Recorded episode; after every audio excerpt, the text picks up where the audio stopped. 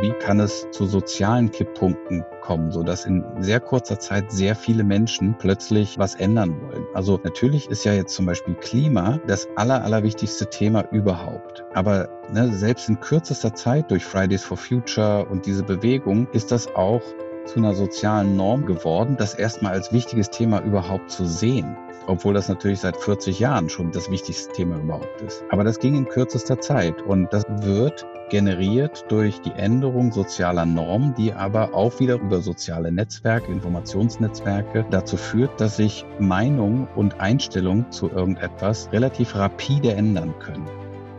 Herzlich willkommen bei Let's Talk Change in unserer Podcast-Reihe diskutieren wir mit relevanten Entscheidungsträgern, inspirierenden Innovatoren und spannenden Visionären, welche Rolle Technologien, Geschäftsinnovationen, Politik und Medien für den Wandel der Wirtschaft und Gesellschaft in Richtung Nachhaltigkeit haben. Mein Name ist David Wortmann. Professor Dr. Dirk Brockmann entschlüsselt nichts weniger als die Komplexität von Systemen und welche Gemeinsamkeiten Systeme physikalischen oder biologischen mit denen sozialem oder gesellschaftlichen Ursprungs haben. Wie funktionieren Systeme? Wie sind sie als Netzwerke koordiniert? Wie findet in ihnen kooperatives und kollektives Verhalten statt? Wann entstehen auch kritische Situationen, die zu Kipppunkten und irreversiblen neuen Systemzuständen führen?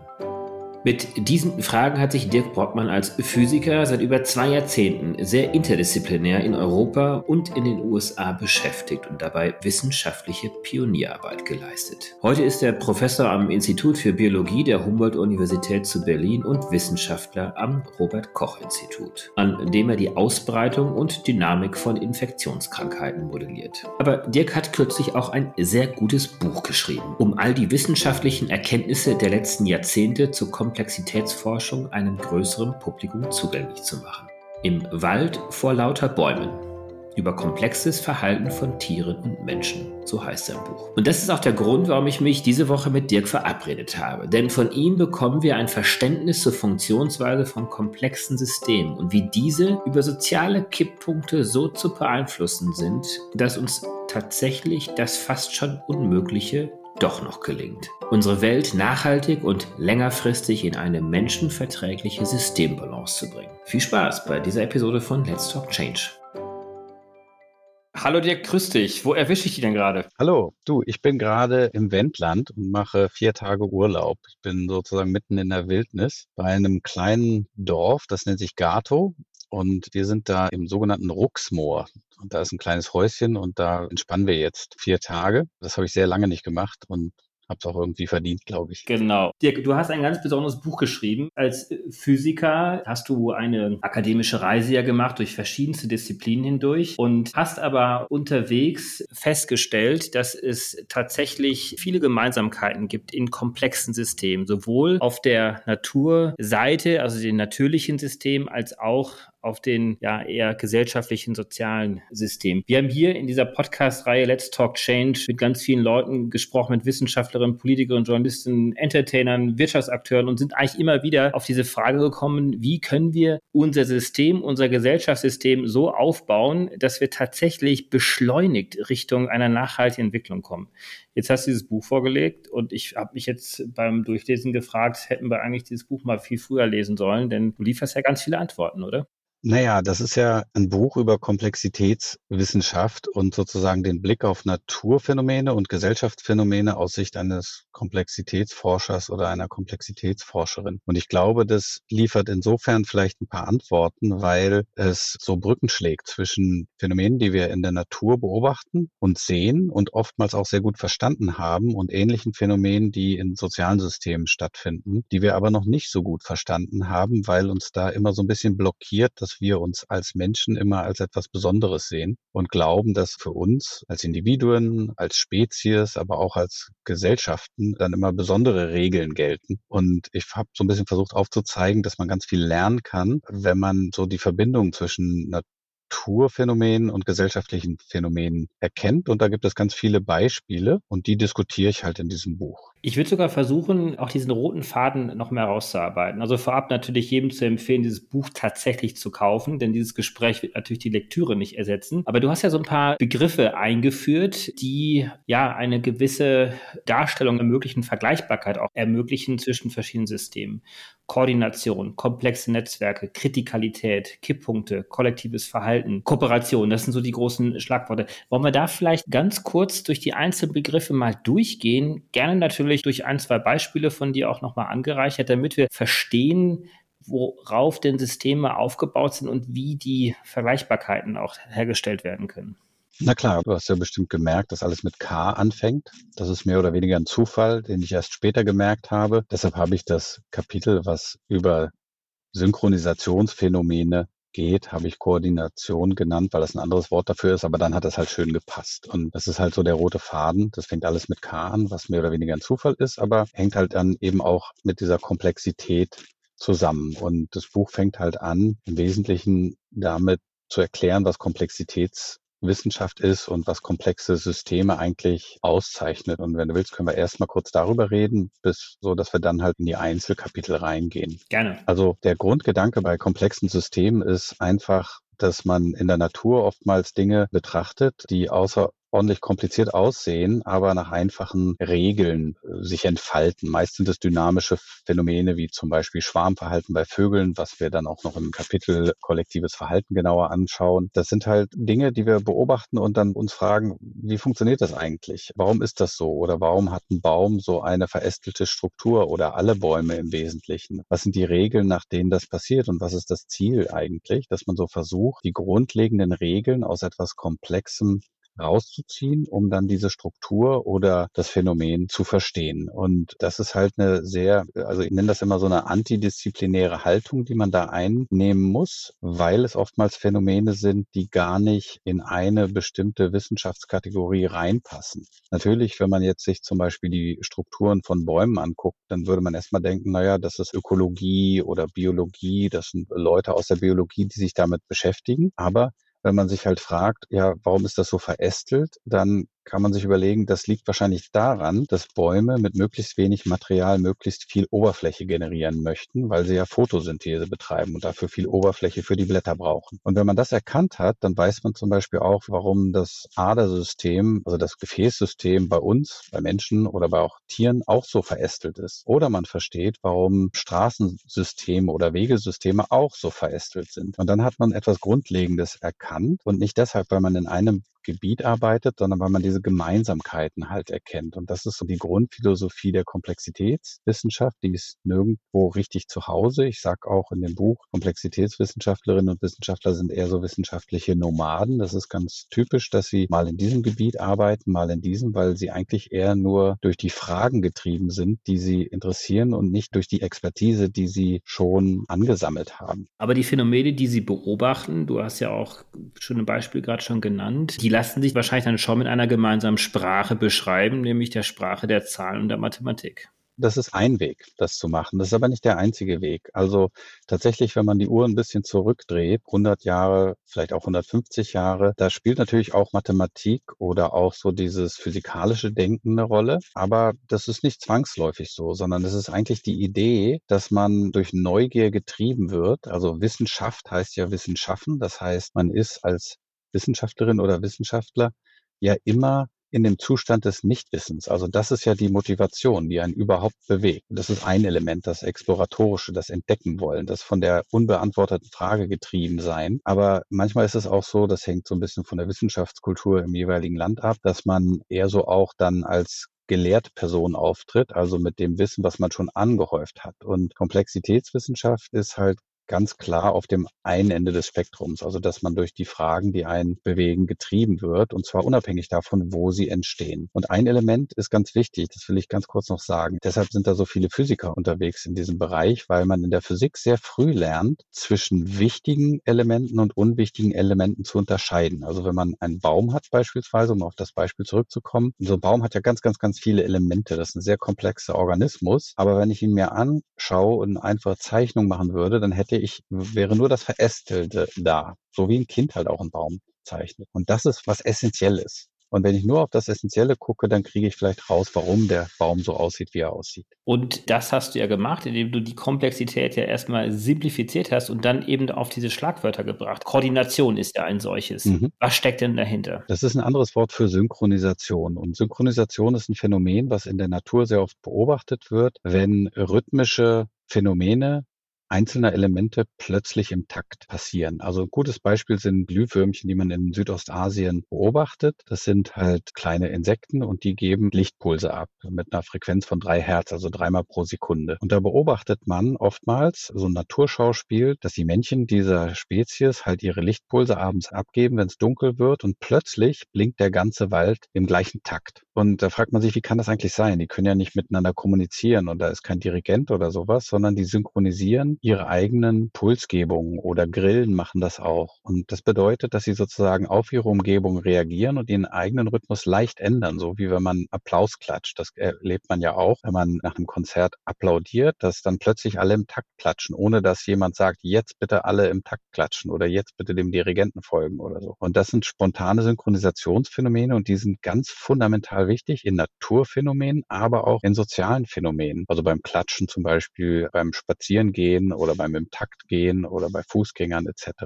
Wenn man das Ganze jetzt auf die Politik übertragen würde, könnte man die These aufstellen, dass die Synchronisierung der globalen Gemeinschaft insofern ein Stück weit vorangeschritten ist, als dass wir uns in den Vereinten Nationen beispielsweise organisiert haben. Wir haben komplexe Systeme aufgebaut, wie beispielsweise die Klimaziele, die 2015 ja auch in Paris verabschiedet worden sind, nach vielen, vielen Jahren erst. Also damit sind wir sozusagen so eine Schwingung gekommen in der Synchronisation. Ist das übertragbar? Kann ich mir das so vorstellen? Das ist ein leicht anderes Phänomen, aber es ist verwandt damit. Eine Sache, die man halt auch wissen muss, gerade wo du sagst, sozusagen global vernetzte Systeme können sich auch synchronisieren und das geht aber von der Qualität, die es dann hat oder Konsequenzen, die es gesellschaftlich hat, in beide Richtungen. Wenn man sich zum Beispiel an die Finanzkrise von vor einigen Jahren erinnert, wo eine Kaskade von Dingen passiert ist, die halt auch quasi synchronisiert passiert sind, dass eine Bank pleite gegangen ist, dadurch sind weitere vernetzte Banken in diesem weltweiten Finanzsystem pleite gegangen und so eine Kaskade passiert. Diese Art von sehr schneller Synchronisation gleicher Phänomene, also so eine Art Kettenreaktion, ist verwandt damit. Das ist aber ein leicht anderes Phänomen, was dann eher sowas mit Kipppunkten zu tun hat. Aber Synchronisation, deshalb ist es eins der ersten Kapitel, ist sozusagen das Fundament, dass spontan gleichzeitig Dinge passieren, die miteinander was zu tun haben durch ihre Wechselwirkung. Kommen wir mal auf den nächsten Begriff. Komplexe Netzwerke. Wir haben ja in Deutschland und auch global ein Stück weit unglaublich viel gelernt im Rahmen der Corona-Pandemie. Schlussendlich ja auch auf Erkenntnisse, die du erzeugt hast mit deinem Team. Wir kennen Begriffe wie Superspreader, aber auch, und das ist das, was ich in diesem Kapitel komplexe Netzwerke heraus herausgelesen habe, dass Netzwerke nicht unbedingt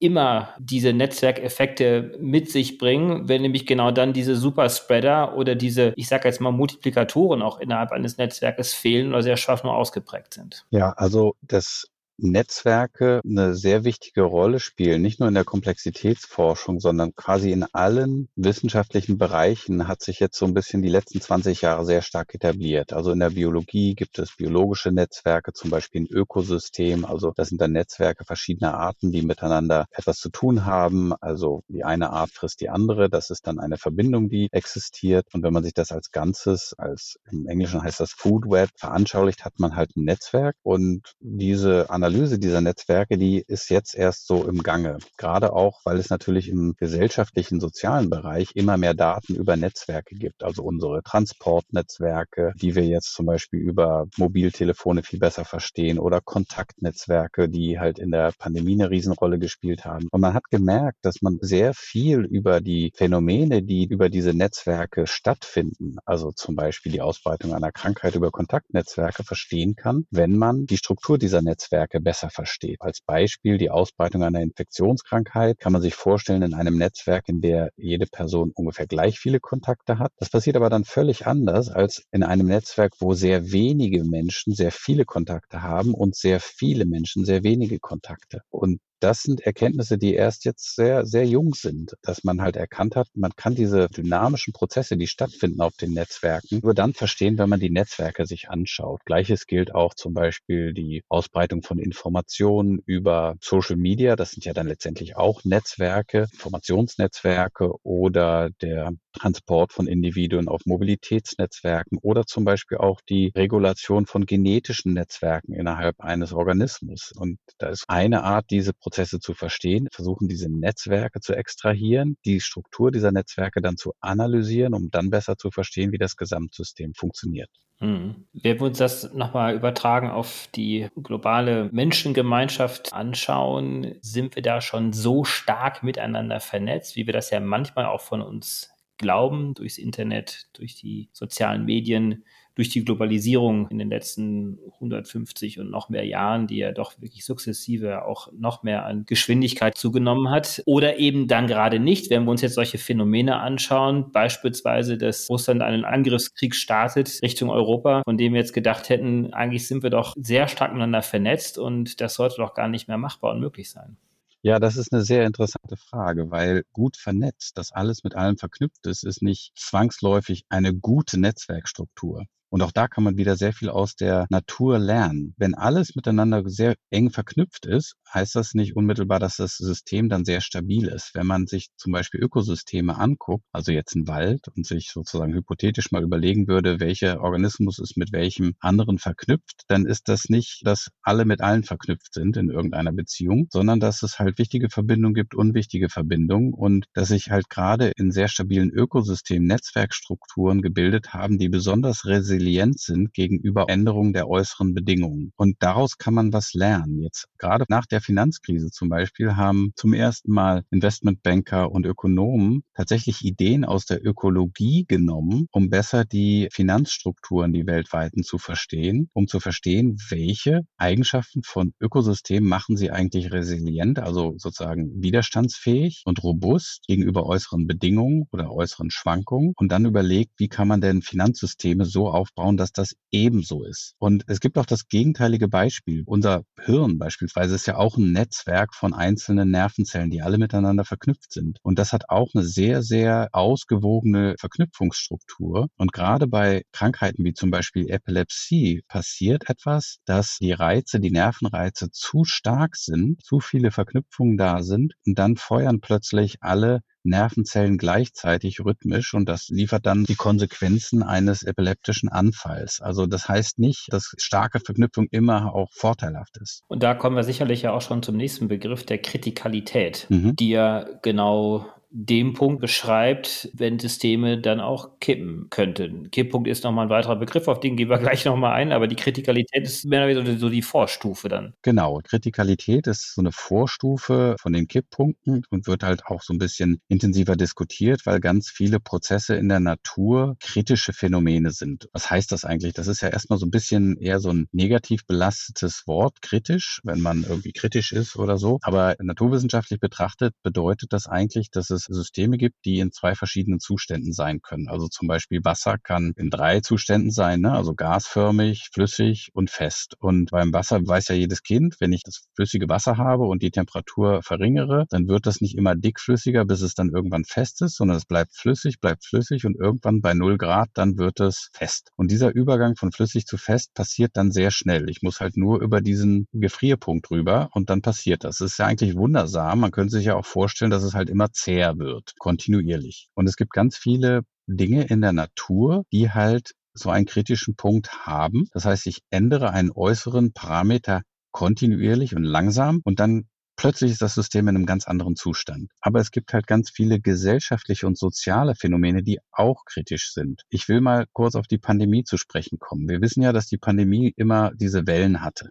Und wir wissen, dass äh, die Fallzahlen hochgegangen sind. Dann hat die Politik reagiert oder die Menschen haben reagiert. Sie waren vorsichtiger und dann gingen die Fallzahlen wieder runter. Und dann wurde wieder gelockert. Und dann wurden die Leute auch wieder unvorsichtiger. Dann gingen die Fallzahlen wieder hoch. Und dann haben die Menschen wieder reagiert mit Lockdowns etc. Und diese Balance hat dazu geführt, dass dieser R-Wert, den ja jetzt auch eigentlich jeder kennt, das ist ja dieser kritische Wert, den die Epidemiologen immer angucken, wenn der halt größer als eins war, dann war es nicht gut, wenn er kleiner als eins war es gut. Der hat sich immer über diese zwei Jahre um diesen Wert eins eingependelt, also genau dem Wert, der entscheidet, ob eine Epidemie ausbricht, also die Fallzahlen steigen, oder ob sie sinken. Und das nennt sich dann halt selbstorganisierte Kritikalität, dass ein System durch diese Rückkopplungsphänomene, also in diesem Fall Virusausbreitung und gesellschaftliche Reaktion genau an diesem kritischen Punkt einpendeln. Und da haben sie halt gewisse Eigenschaften, zum Beispiel, dass die Schwankungen im System sehr stark werden. Und das diskutiere ich halt auch in dem Buch, was halt diese kritischen Phänomene genau auszeichnet. Waldbrände funktionieren auch nach dem gleichen Prinzip. So, dann gibt es diese selbstorganisierte Kritikalität, die dann allerdings tatsächlich umschlägt in die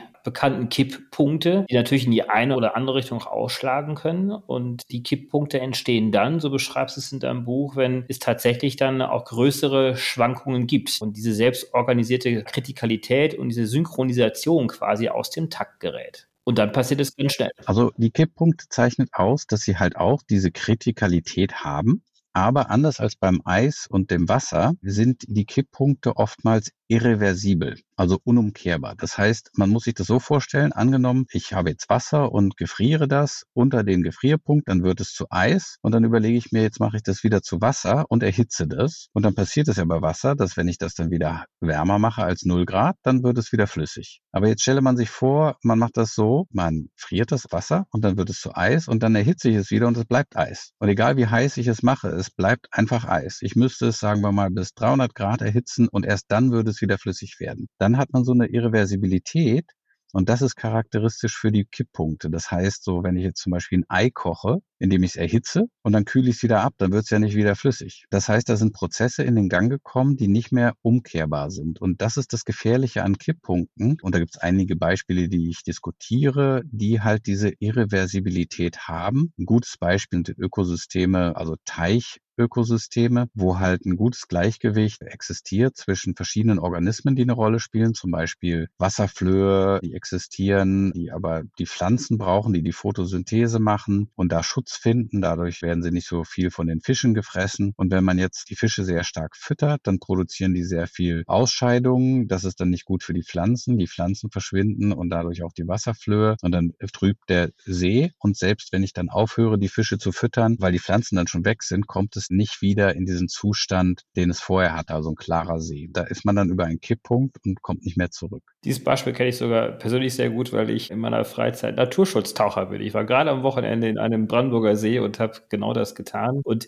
in der Tat ist das so. Aber wir haben natürlich diese Kipppunkte, das wissen viele ja auch inzwischen im Klima, bei Klimaphänomenen. Und das ist ja genau das, was auch Maya Göpel, wenn man sich an diese bekannte Bundespressekonferenz erinnert, viele haben das ja noch im Blick, wo ja gerade Maya auf die Irreversibilität der Biosysteme auch hingewiesen hat. Genau, das ist halt ein ganz wichtiges Element. Das muss man auch immer wieder betonen. Und ich glaube, man hat es nicht so verinnerlicht. Das heißt, wenn wir die globalen Klimakippsysteme, also das ist zum Beispiel das Grönlandeis, das ist der Golfstrom, es gibt viele im globalen Klima solche Kippsysteme, wenn die kippen, dann ist es vorbei.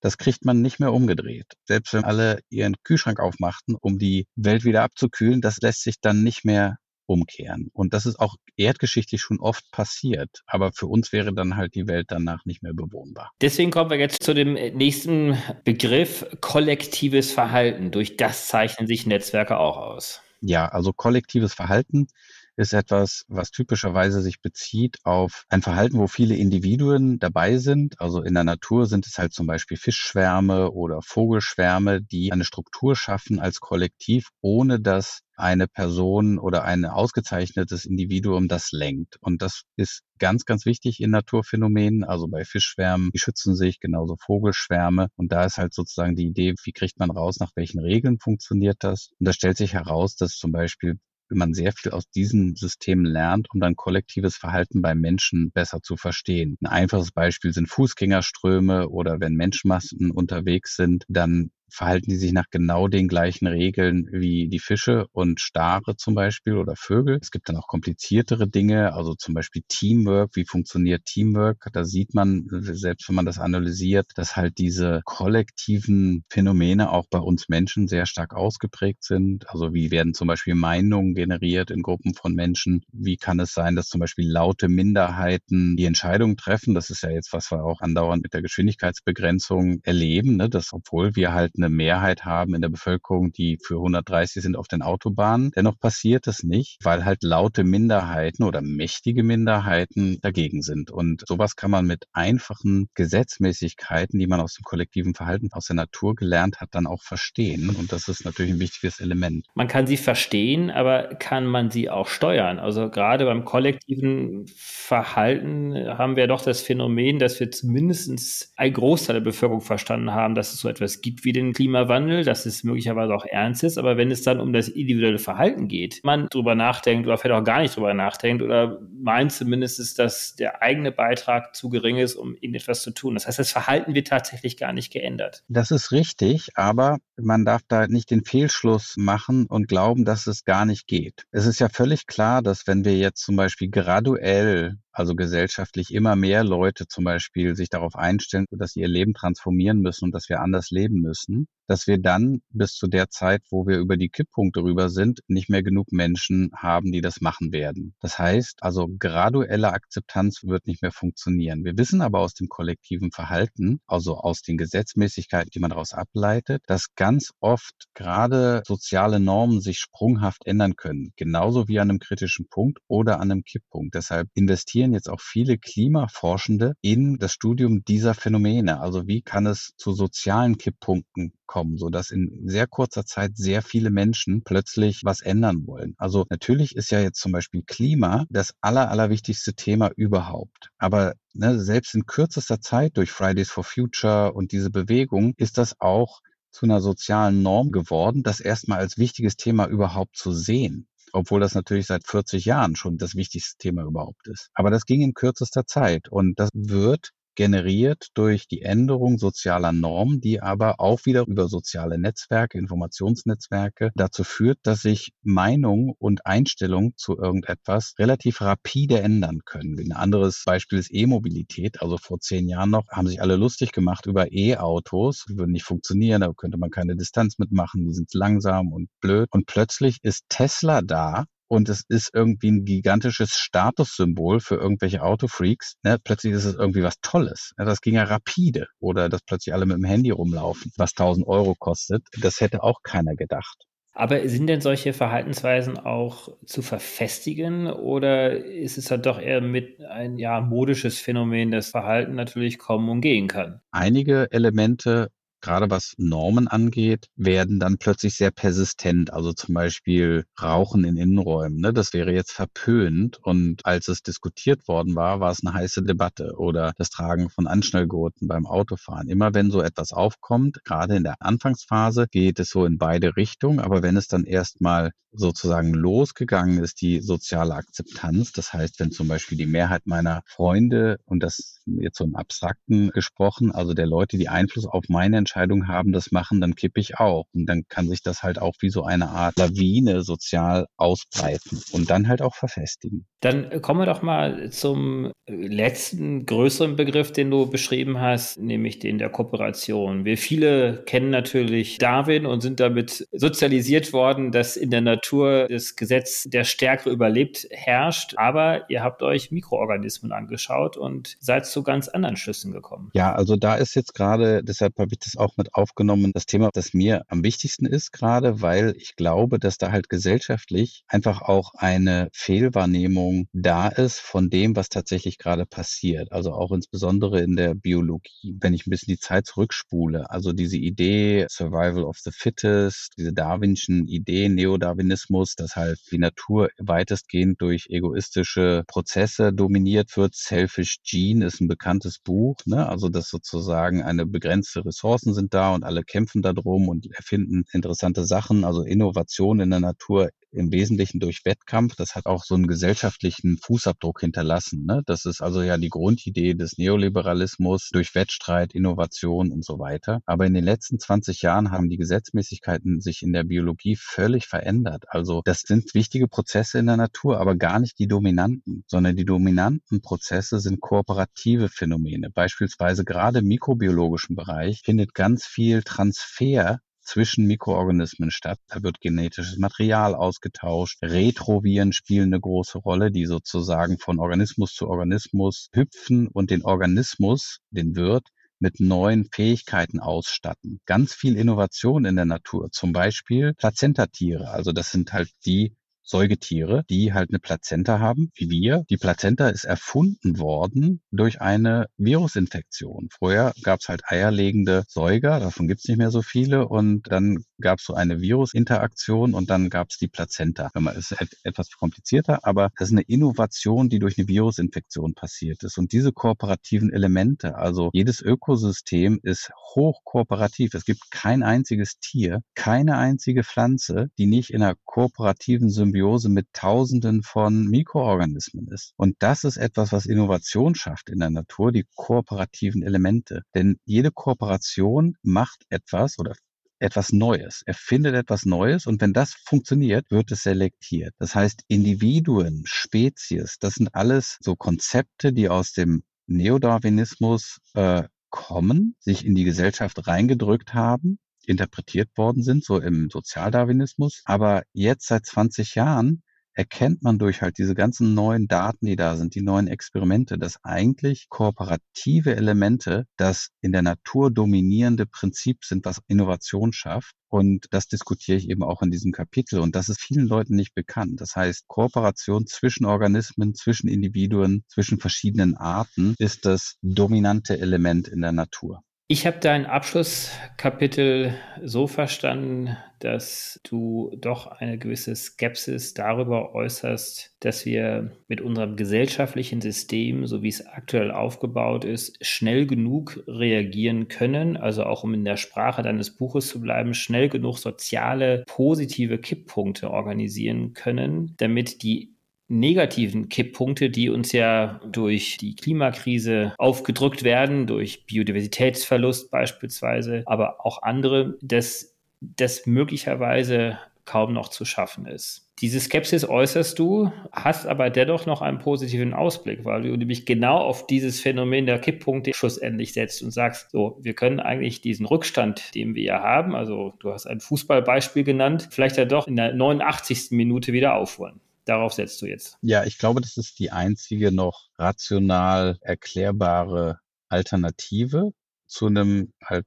totalen Desaster. Es ist ja klar, dass wir jetzt nicht graduell irgendwie unser Leben langsam umstellen können, um in der kurzen Zeit, die da noch ist, zu vermeiden, dass es zu einem globalen Klimakollaps kommt. Also ist die einzige Chance, dass soziale Phänomene generiert werden, die halt sehr schnell sehr große Teile der Bevölkerung davon überzeugen können, anders zu leben. Und das ist die einzige Chance, die ich sehe. Die ist nicht null, aber sie ist sehr klein. Und es gibt halt Tage, wo ich so denke, okay, das können wir eigentlich vergessen, wenn ich halt so in meinem täglichen Leben Dinge beobachte, also dass zum Beispiel die ganzen Leute mit solchen Monster-SUVs durch die Gegend fahren, dann denke ich so, okay, das wird nicht klappen. Und dann habe ich aber auch wieder optimistischere Tage, wo ich denke, okay, das kann man vielleicht hinkriegen, weil ja diese Leute, die als so ein Monster-SUV fahren, das ja aus einem Grund machen, weil es ihnen gefällt und vielleicht gefällt ihnen dann irgendwie was anderes, was halt viel nachhaltiger und besser ist, weil es irgendwie einen anderen Status vermittelt oder so. Da ist so meine Hoffnung, bin eigentlich ein Grundoptimist, aber sozusagen alles, was ich sehe, spricht eigentlich dafür, dass diese Chance wirklich sehr, sehr, sehr klein ist, dass man das nur schafft und wenn dann nur mit solchen sozialen Kipppunkten.